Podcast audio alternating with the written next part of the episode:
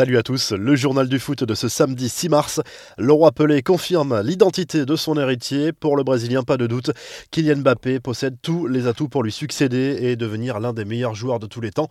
Dans un entretien accordé au magazine de la Gazette dans le Sport, Pelé avoue qu'il se reconnaît parfois dans le profil de l'attaquant parisien. Mbappé peut devenir mon héritier et je ne le dis pas pour plaisanter. Je me revois dans sa capacité à jouer vite. Il est aussi rapide dans ses courses que dans ses dribbles, a estimé l'ancien joueur de Santos.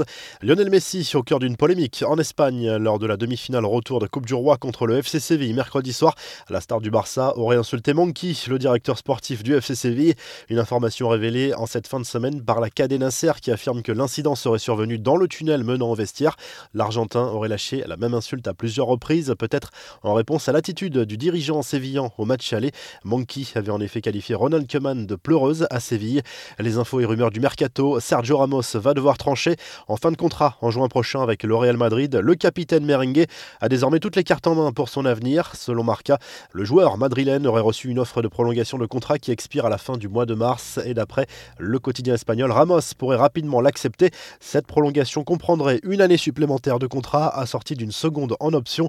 De son côté, le Bayern Munich a blindé son jeune crack Jamal Moussiala, le joueur de tout juste 18 ans qui s'est notamment illustré en Ligue des Champions récemment contre la Lazio Rome, a signé son premier contrat professionnel avec le club bavarois jusqu'en juin 2026.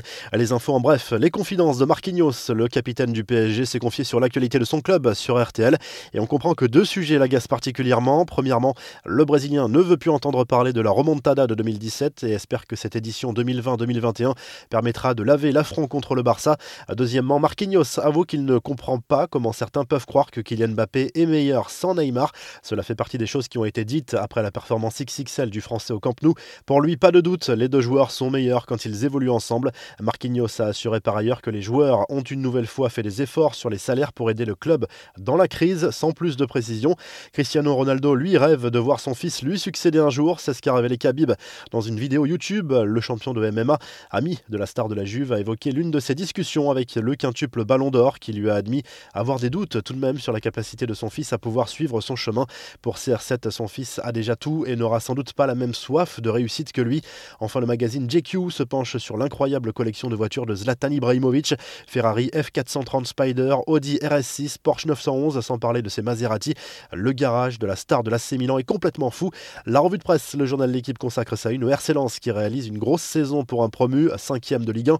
Le club nordiste rêve même d'accrocher une place européenne en fin de saison. En Espagne, le journal AS place Zinedine Zidane et Diego Simeone en une pour illustrer le derby entre l'Atlético Madrid et le Real Madrid programmé ce samedi. Une rencontre capitale la course au titre. Les Colchoneros ont 5 points d'avance avant ce derby et encore un match en moins au compteur. Liga Caliente, c'est le titre du journal Sport ce samedi. Le suspense pourrait être totalement relancé ce week-end avec le derby madrilène et le Barça qui espère en profiter pour revenir sur les Colchoneros. Le club catalan se déplace sur la pelouse d'Osasuna dans la soirée à 4 jours de son match au Parc des Princes. Enfin en Italie, le Corriere dello Sport évoque la grande forme actuelle de l'Inter Milan. En Europe, seul Manchester City fait mieux en termes de points récoltés sur les 100 derniers jours. De son côté, la Juve joue très gros avec deux rendez-vous importants dans les prochains jours. Un choc contre la Lazio Rome ce samedi soir en Serie A avant un match capital mardi contre Porto en Ligue des Champions. Andrea Pirlo est sous pression. Si le journal du foot vous a plu, n'hésitez pas à liker la vidéo et à vous abonner. Et à très vite pour un nouveau journal du foot.